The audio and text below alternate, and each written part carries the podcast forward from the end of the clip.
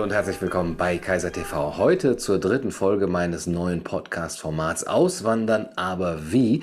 Und für diese Folge spreche ich heute mit Roman Topp, der ausgewandert ist und nicht nur das, sondern andere Menschen, die auswanderwillig sind, auch darin berät.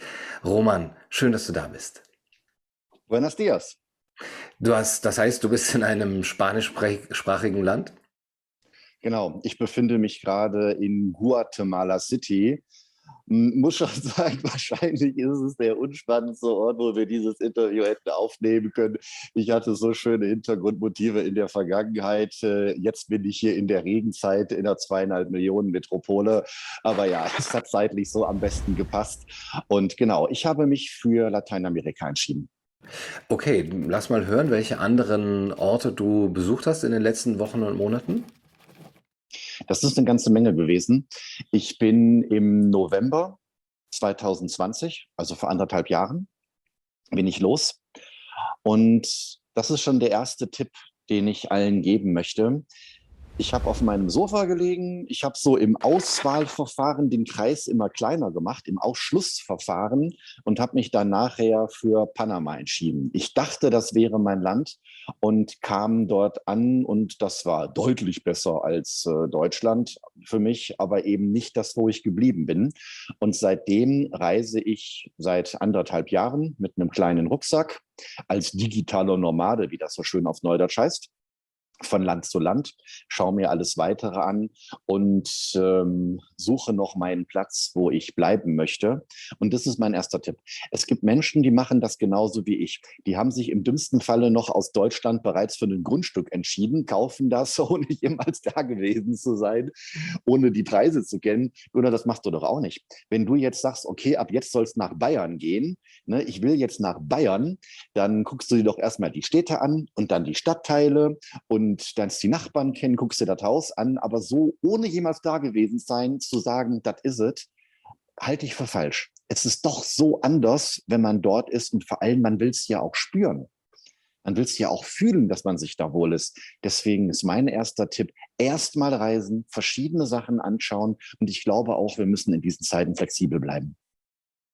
Ja, auf jeden Fall. Manchmal hat man aber so das Gefühl, oh, wenn ich jetzt nicht zuschlage, dann kriege ich vielleicht nichts mehr und ähm, hat dadurch ein bisschen Angst. Äh, wie ist denn überhaupt die Lage, wenn ich jetzt äh, in den einzelnen Ländern bin? Würdest du sagen, es gibt Angebote noch und nöcher oder äh, man muss schon sehr gut aufpassen? Zweiteres. Die Zeiten mit Angeboten noch und nöcher sind vorbei. Ich beziehe mich da jetzt hauptsächlich auf Paraguay und mh, hm, als ich mich in die Materie eingearbeitet habe, also vor zwei Jahren, da hieß es ein Hektar Land für drei bis 5.000 Euro. Ja, sag das denen mal heute, die lachen dich aus. Außer irgendwie JWD, wo du dann erstmal eine Stunde mit dem Pferd übers Feld reiten darfst, weil da keine Straße und nichts ist, dann vielleicht doch. Das ist ein Punkt, da haben natürlich auch ähm, weltweite Auswanderer, sicherlich nicht nur die Deutschen, die Preise enorm nach äh, oben getrieben, weil der eine einen Fantasiepreis bezahlt hat. Der Verkäufer, der Einheimische, hat das seinen Nachbarn erzählt. Guck mal, wie doof die sind. Ne, mal gucken, wie hoch wir gehen können. Und mittlerweile hat sich das so herumgesprochen, dass so meine ich einer da auf seinem Grundstück sitzt und sagt, dir mal gucken, wer mir hier Unsummen bezahlt. Aber ich denke auch, das gibt eine Gegenbewegung, dass sie merken, okay, das ist eine Blase, die platzt und das wird auch wieder geringer werden. Nochmal, ich beziehe mich auf Paraguay. Das ist das einzige einzige Land, wo ich mich selber mit Grundstückskauf beschäftigt habe. Für andere Länder kann ich das weniger beurteilen. Mhm. Du bist im November 2020 dann erstmal nach Panama gegangen. Was waren denn damals deine Kriterien oder was würdest du jetzt auch raten, worauf sollten die Menschen achten, wenn sie jetzt auswandern, was das Land angeht? Das sind tatsächlich zwei grundverschiedene Dinge. Ich habe, äh, ach, ich weiß das noch, ich lag da auf meinem Sofa mit der ganzen Weltkarte und ich habe Videos gesehen bis hin zu, ähm, naja, recht speziellen Kriterien wie die Diegel-Liste, ähm, wo ich mich denn dort sicher fühlen kann. Ein sehr wichtiger Punkt ist für mich das Klima gewesen. Und ähm, Panama hatte ich so recherchiert, das hat so 27, 28 Grad oder zwischen 24 und 29 Grad. Ich sah super, das ist genau meine Temperatur. Und dann komme ich da an. November, das ist Hurricane-Saison, eine Luftfeuchtigkeit von gefühlten 3000 Prozent. dann noch mit dem Maulkorb damals bergauf laufen bei der Luftfeuchtigkeit. Oh, das ging da hinten los. Also zwischen dem, was man recherchiert und dem, was man wirklich fühlt, das ist ein Unterschied. Für mich war damals das, ähm, das Klima, die Temperatur war relevant, ein gewisser Mindestsicherheitsstandard, ähm, eine im wirtschaftliche Stabilität. Da wiederum ist Panama gut. Die werden keine sozialistische Regierung bekommen. Das ist extrem unwahrscheinlich. Im Gegenteil, aus Kolumbien und anderen Staaten, die gerade bedroht werden vom Sozialismus, ist eine Kapitalflucht nach Panama. Das sind so alles die guten Dinge. Ach ja, und Panama ist abgesehen von Belize das einzige Land in diesem ähm, Doppelerdteil, der ähm, Englisch spricht, logischerweise, ohne jetzt Amerika und Kanada. Und das waren meine Kriterien gewesen. Mittlerweile ist ähm, das Preisniveau für mich relevanter geworden. Ob man sich jetzt äh, persönlich mehr leisten kann oder nicht, das sei jetzt erstmal dahingestellt. Hm, wenn ich jetzt dir, lieber Zuhörer, wenn dir jetzt ein, ähm, ein neuer Job angeboten wird innerhalb von Deutschland und du bekommst 50 Prozent mehr Gehalt, würdest du dafür in ein anderes Bundesland ziehen? Wenn es statt 40.000 60.000 Euro wären? Ich glaube, die allermeisten würden das tun.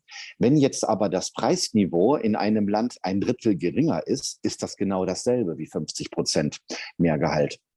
Und da ist dann eben schon eine Entscheidung, ne, was mit reinspielt.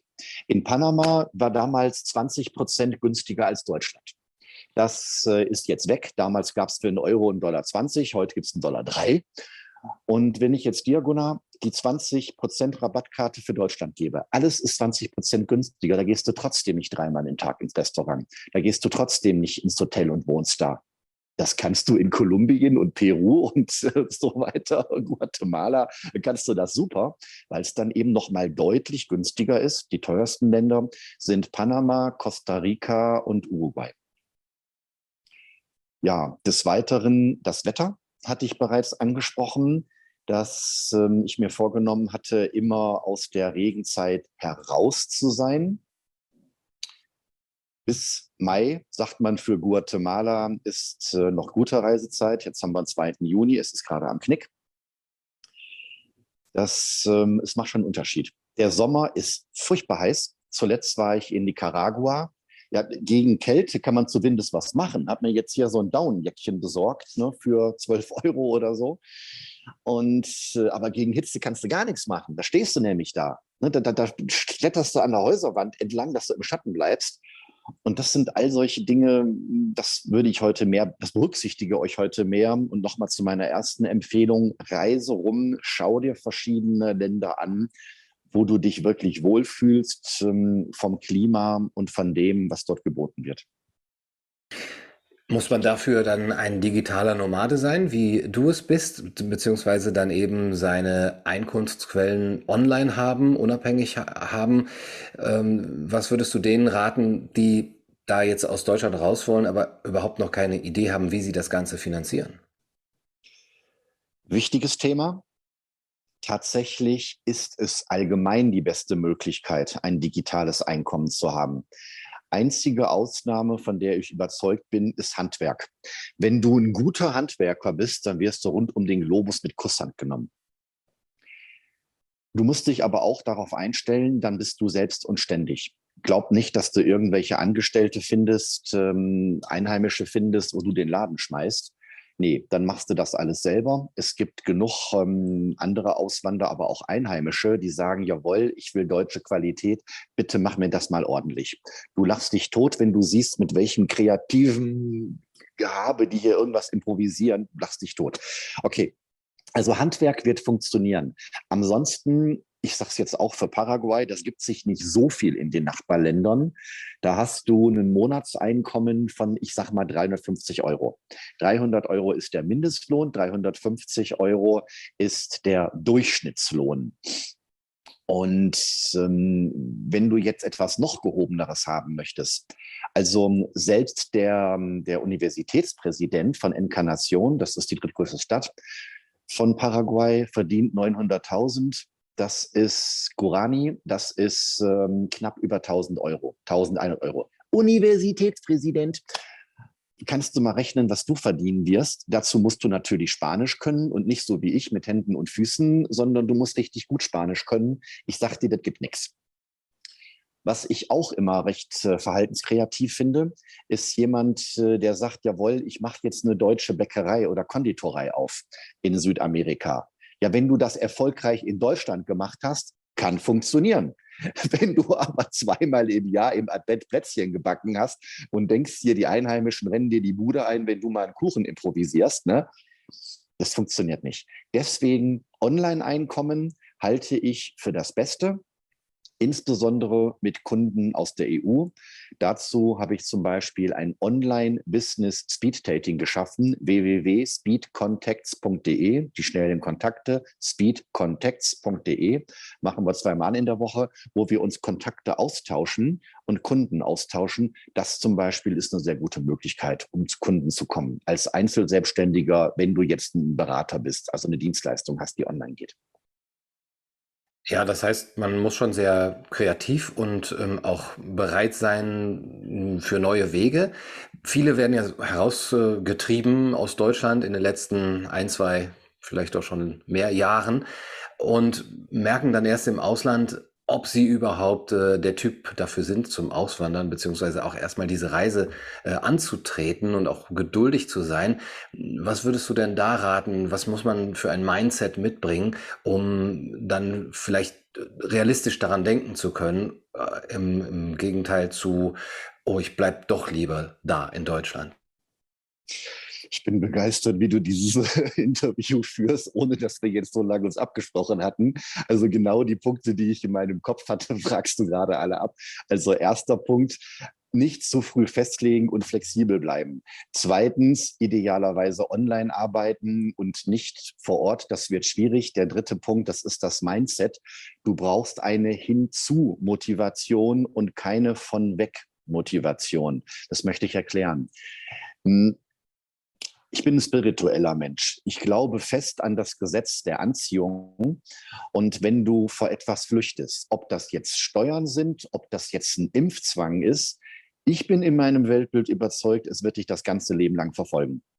Nun, du wirst immer auf der Flucht sein und du wirst immer in der Angst sein.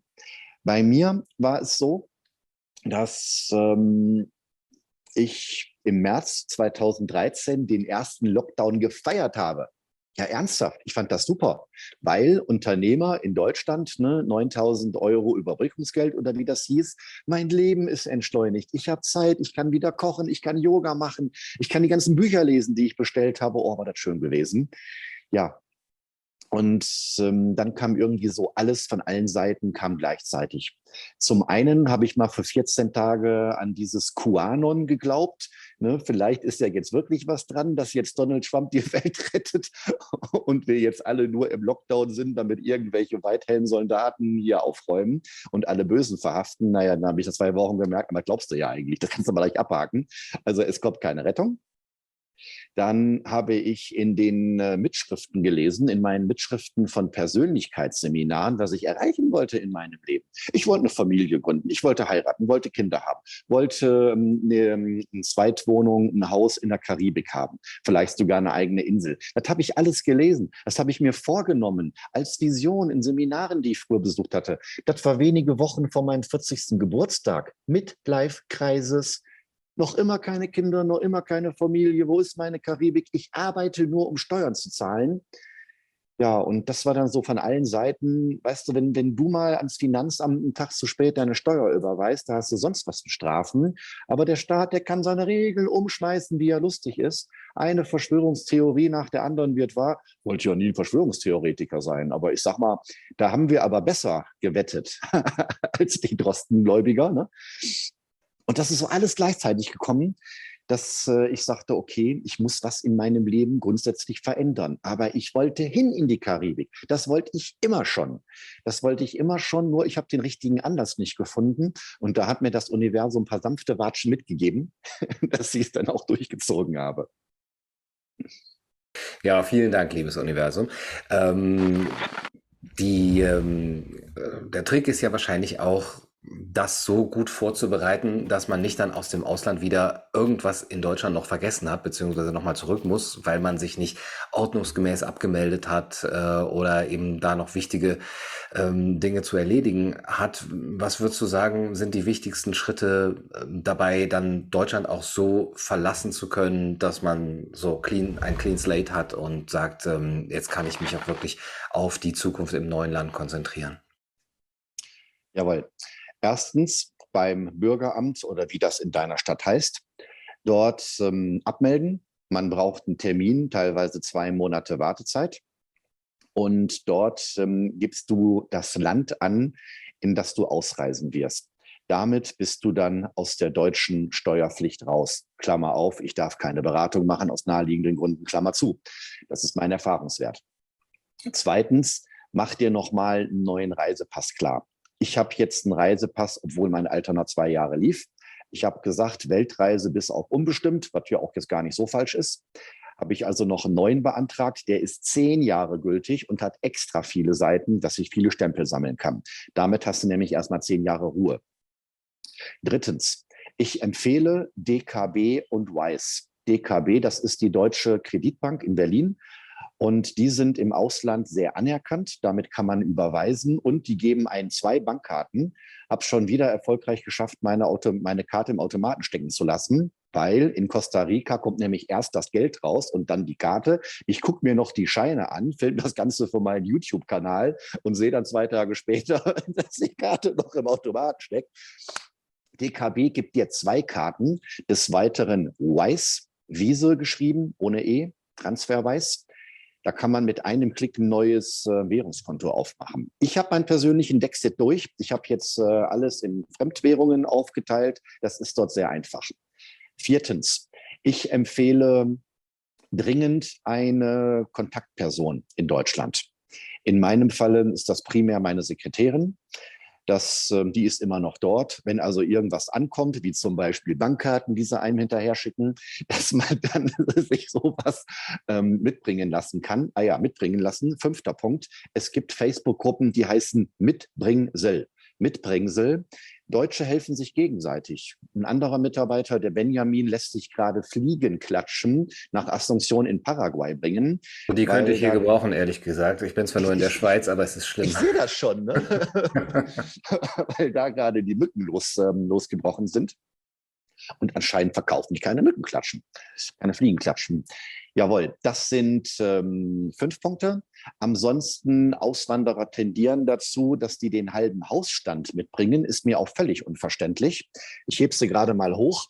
Das, schwerer als erwartet, ist meine Tasche. Das ist Handgepäck. Das ist Handgepäck im Flugzeug. Ich habe gar keinen Bock, da immer zu warten an den ähm, Flughäfen und äh, mehr brauchst du nicht. Ja, ich habe mir gestern drei neue Paar Socken gekauft, das kostet einen Euro. Ne?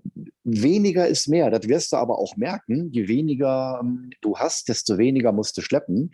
Ich habe eine große Aktion gemacht und eine 120 Quadratmeter Wohnung in Dresden habe ich aufgelöst.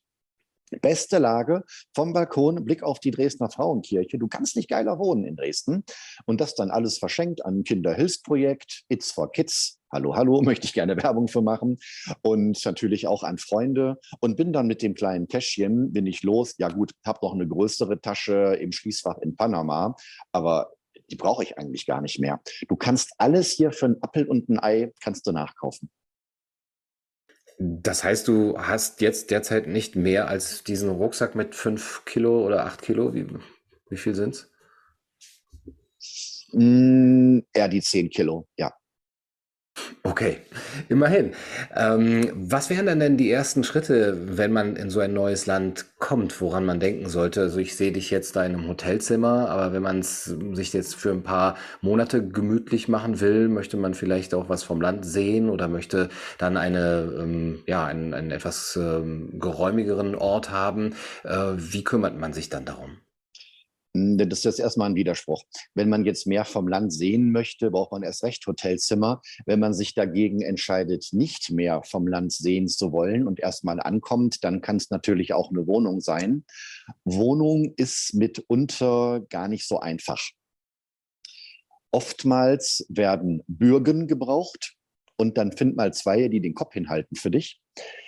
Dann ist es oftmals so, dass du ähm, so zwei bis drei Monatsmieten Kaution zahlen musst, hinterlegen musst, obwohl du ähm, nur für zwei, drei Monate da wohnst. Klingt ja jetzt erstmal nicht ungewöhnlich, hat Deutschland auch, aber sei dir nicht so sicher, dass du die auch wiederbekommst von dem Vermieter. Ich hatte mich bisher noch nicht eingelassen auf ähm, eine feste Wohnung, ist auch nicht mein Lebensstil. Hm, mit Airbnb mache ich gute Erfahrungen. Airbnb, da, ähm, also die, die Faustregel ist, wenn du einen Tag irgendwo mietest, auch über Booking.com, miete immer erstmal nur einen Tag. Schaust dir an, hast du da ein schnelles Internet. Ist, wenn man online arbeitet, nicht ganz unwichtig. Ne, schaust dir von der Lage an, schaust dir na, allgemein an. Wenn es dir gefällt, verlängerst du vor Ort. Das ist mindestens 30 Prozent günstiger, als äh, wenn du über Booking oder sonst irgendwas buchst über die Homepage. Oftmals sogar 50 Prozent günstiger. Wenn du eine Woche buchst, wird es noch günstiger. Wenn du einen Monat buchst, wird es noch, noch günstiger. Das betrifft Verhandeln vor Ort als auch Airbnb. Da gibt es sehr gute Preise. Und das ist das, womit ich ähm, recht vernünftig fahre in Santa Marta, das ist eine schöne Karibikstadt von Kolumbien, hatte ich 400 Euro bezahlt in einem gar nicht mal so kleinen Kolonialhaus im Zentrum vom Zentrum für einen ganzen Monat. In Dresden habe ich 1,8 bezahlt. Ne? Ich lache mich tot über die Preise hier. Und ähm, ich bewerbe gerne, oh Gott, hoffentlich werden sie nicht überrannt. Das Excelsior in Asunción in Paraguay, da zahle ich 270 Euro Miete in einem Fünf-Sterne-Hotel.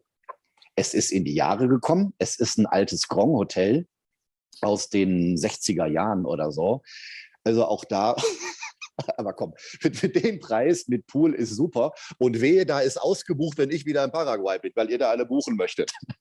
Schneiden wir raus. Ja, ein paar Tipps sollte man vielleicht auch für sich äh, behalten, damit es noch so bleibt. Aber du hast schon angesprochen, es gibt ja auch noch andere Auswanderer, vielleicht äh, eine deutschsprachige Community. Ähm, es gibt äh, Gruppen auf Facebook. Wie ist da so die Vernetzung? Wie findet man auch die Leute im Land, die einem dann helfen können? Ist ein zweischneidiges Schwert. Ja, natürlich. Es gibt solche Gruppen und an die halte ich mich auch. Ob das jetzt Telegram-Gruppen sind, ob das Facebook-Gruppen sind, hm, ja, unbedingt. Vernetze dich mit anderen. Das müssen nicht nur Deutsche sein, andere Experts, wie man so sagt, also andere Ausländer in dem jeweiligen Land, die haben auch gute Tipps. Das fängt ja beim banalsten an. Ob das jetzt Reisetipps sind, wo es schön ist, wie die Preise liegen, vielleicht auch mal eine Fahrgemeinschaft. Also unbedingt. Es gibt äh, auch in jeder größeren Stadt gibt Stammtische, Experts-Stammtische, in Paraguay natürlich auch verschiedene deutsche Stammtische. Ich lade herzlich ein in meine Facebook-Gruppe Neu in Paraguay. Und ähm, man muss sich aber auch verinnerlichen, dass man jetzt nicht unbedingt jedem vertrauen sollte. Darf man nicht es gibt so eine Redensart und ich kann sie selber schon nicht mehr hören, hüte dich vor Sturm und Wind und Deutschen, die im Ausland sind. Leider ist da eine traurige Wahrheit dran, dass so insbesondere die Deutschen, die schon länger da sind, die haben ihr Geld, was sie mal mitgebracht haben, haben sie irgendwie durchgebracht und wenn Sie jetzt Neudeutschen sehen oder, naja, Neuparaguayaner sehen, Neuauswanderer sehen, da kriegen die aber Dollarzeichen in den Augen. Wow, der hat noch Geld über und kennt die Preise nicht. Und die sind oftmals schlimmer als ähm, die Einheimischen.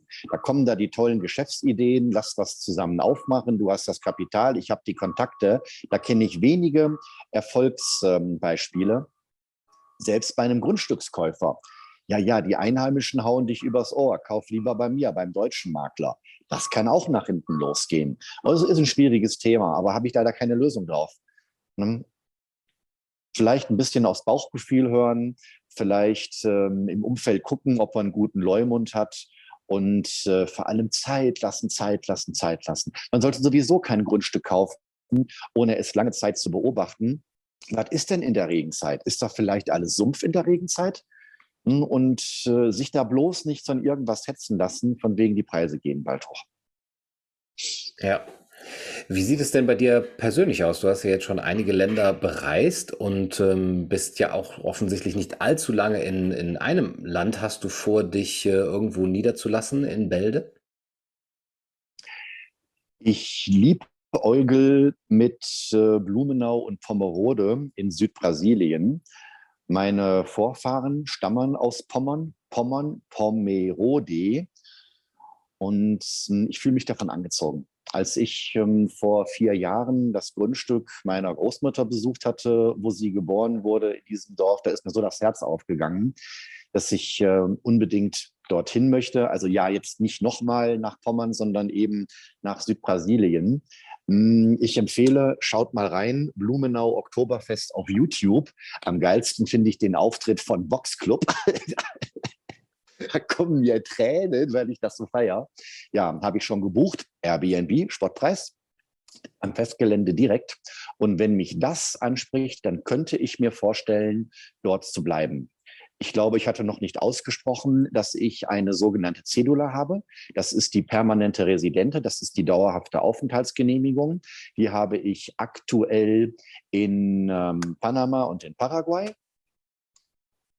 Paraguay ist mit Brasilien und dem südlichen Südamerika in den äh, sogenannten Mercosur-Staaten Staatenverbund. Das ist im weitesten Sinne sowas wie die Europäische Union, noch nicht ganz so scheiße.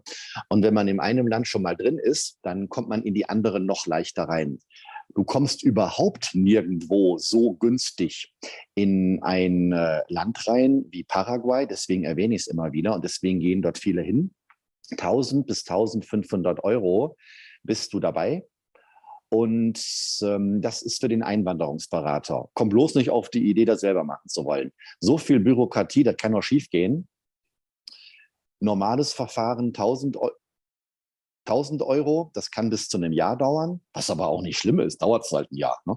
Und das beschleunigte, beschleunigte Verfahren, dann hast du den, den Lappen da nach zwei bis drei Monaten, kostet so anderthalb. Ich sage immer, das ist wie im Monopoly-Spiel. Die Karte, du kommst aus dem Gefängnis frei, diese Karte kann behalten werden, bis du sie brauchst. Da gehst halt zurück nach Deutschland oder machst eine Reise oder wie auch immer. Aber wenn mal wirklich die Lichter ausgehen, kannst du sagen, hier, Paraguay, da bin ich sicher. Das heißt, du hast dann Paraguay als äh, Sprungbrett und kannst dann von da aus dir angucken, welches anderes, andere südamerikanische Land äh, dir dann gefällt. Ja, aber Paraguay, ich will niemandem zu nahe treten. Paraguay ist so ein bisschen mein Plan Z. Es ist nicht der Plan A und nicht der Plan B und nicht der Plan C. Die meisten Länder, die ich hier bereist habe? Das waren jetzt Panama, Costa Rica, Nicaragua, Honduras, okay, ein paar Stunden durch. Zwei Wochen El Salvador, jetzt seit drei Wochen, zwei Wochen Guatemala, dazu Kolumbien über ein halbes Jahr, Peru für einen Monat, Paraguay für vier Monate und Brasilien bisher nur ein Tagestrip. Hm, alles, was ich gesehen hatte, ah, Ecuador, Ecuador, Galapagos, das ist auch cool, mit den Schildkröten zu schwimmen. Ähm, so ziemlich alles war cooler gewesen als Paraguay. Es hat kaum ein Nachtleben. Es ist überhaupt schon bezeichnend, wenn die drei großen Städte so an der Grenze gebaut sind, ja fast noch zur Hälfte aufs Nachbarland. In der Mitte ist nichts. Aber gerade weil es so unspannend ist, es hat jetzt wenig schöne Architektur, wenig Kultur, wenig ähm, landschaftlich, ist nichts, aber unheimlich liebe, nette, freundliche Menschen und ein für die hiesigen Verhältnisse hohen Sicherheitsstandard. Und eben deswegen, wenn es wirklich zum Ärgsten kommt, was wir alle nicht hoffen, dann bist du in einem Agrarstaat wie Paraguay, bist du sicher. Was soll denn passieren? Ne? Ja, wichtige Frage. Ähm, wenn man sich jetzt interessiert äh, fürs Auswandern und sagt, ich möchte mich da beraten lassen, wie kann man dich finden? Was bietest du an? Und ähm, ja, welche ersten Schritte sollte man dann machen? Ich habe einen Sonntagsstammtisch ins Leben gerufen zusammen mit dem lieben Frank. Er hat sich auf ähm, Bosnien spezialisiert. Also er lebt seit vielen Jahren in Bosnien, ist da sehr glücklich, dass er dann so Balkan und ich Lateinamerika im Fokus habe. Das ist der Rausabend. rausabend.de, ein Akronym für Reisende, Auswanderer und Selbstständige im Sinne von, man muss es ja irgendwie auch bezahlen wollen. Rausabend, das findet jeden Sonntag um 20 Uhr statt. In diesem Rausabend haben wir sechs Themenräume. Das ist einmal Mindset. Habe ich die richtige Motivation? Zweitens, es ist die Vorbereitung der Auswanderung. Was soll ich mitnehmen? Was soll ich da lassen? Und wie melde ich mich ab? Das dritte ist Länder im Vergleich. Da haben wir sehr oft auch ähm, Specials. Nun, diese Region, diese Region, das vierte ist die ersten Schritte im neuen Land. Also alles das, was du mich gerade fragst. Wie kann ich dort Leute ähm, treffen lernen? Wie kann ich mich vernetzen? Wo kann ich gut wohnen? Das fünfte ist Geld verdienen im Ausland. Wir unterscheiden das in A und B. A ist, ich habe noch gar keine Idee, was ich machen soll. Ich brauche irgendwie eine Idee. Und 5b, das ist ja so Leute wie mich. Ich habe es geschafft, innerhalb von zwei Tagen zwei iPhones zu zerstören. In Nicaragua, auf der Insel Ometepe. Da bist du echt im Arsch. Ne? Was machst du in solchen Situationen?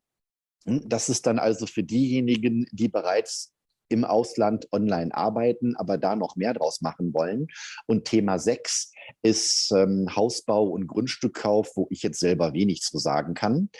Und dort haben wir einen gegenseitigen Austausch. Das Ganze ist kostenfrei. Rausabend.de. Es ist daraus entstanden, Schritt eins war, dass ich ähm, über Facebook Live-Videos gemacht habe und meinen Freunden einfach mal hier Panama und Kolumbien gezeigt habe, wie das da auf den Straßen so ausschaut.